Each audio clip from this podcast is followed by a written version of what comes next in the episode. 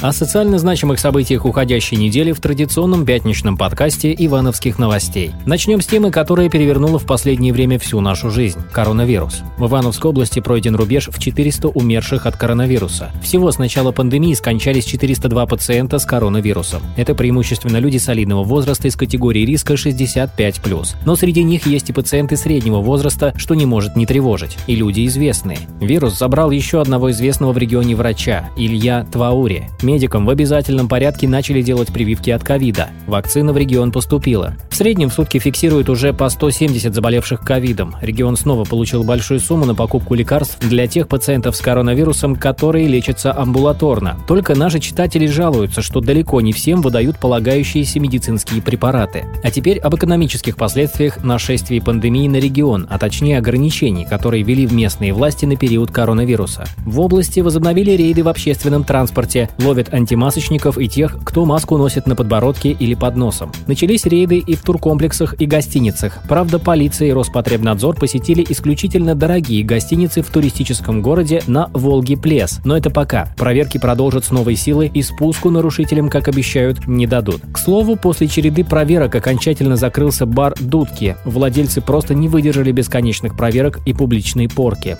К другим новостям уходящей недели. Делами ивановского бизнесмена «Асфальт» культового короля Тельмана Ферраяна заинтересовались следователи из столицы. Обыски в рамках дела о неуплате налогов АО «Дормостстрой» провели в Иванове силовики из Москвы. По одной из версий, обыски связаны с делом бывшего ивановского губернатора Меня, у которого начались проблемы около месяца назад. Его обвиняют в растрате 700 миллионов рублей. У Ферраяна-строителя дела особенно хорошо шли именно при губернаторе Михаиле Мене. Далее, вслед за обрушением сервиса по обслуживанию электронных журналов и дневников, серьезный технический сбой произошел при при электронной записи детей в детский сад. Сейчас записать свое чадо в дошкольное учреждение можно только по старинке, на живом приеме в управлении образования. Так будет до тех пор, пока электронную очередь в дошкольное учреждение не восстановит. Зато наконец-то начинает выравниваться ситуация в ивановских школах, которые определились с новыми платформами электронных дневников.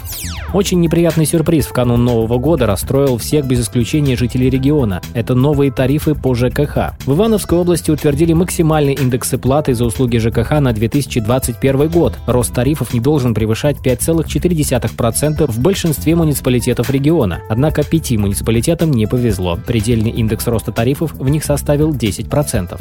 Под занавес недели ивановцев, воспитывающих маленьких детей, ждала новость о президентских выплатах на Новый год. Своего рода компенсация за отобранный у детей в этом году коллективный праздник. Елки с хороводами и массовые новогодние спектакли с участием Деда Мороза. Президентский указ о новых выплатах по 5000 рублей на детей до 8 лет расколол общество на две части. Родители детей более старшего возраста не скрывают своего недовольства и возмущения, что их дети не получат такого подарка на Новый год.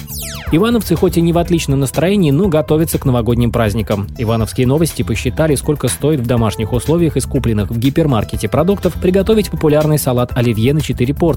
Цена получилась как полтора килограмма куриного филе или свиной вырезки, и это еще не предел. Хоть цены обещали заморозить на ближайший квартал, торговые сети об этом обещании властей видимо, не слышали. А некоторые за такие деньги умудряются сбывать еще и тухлые продукты. Пятерочку в Иванове оштрафовали за торговлю некачественными продуктами на 700 тысяч рублей.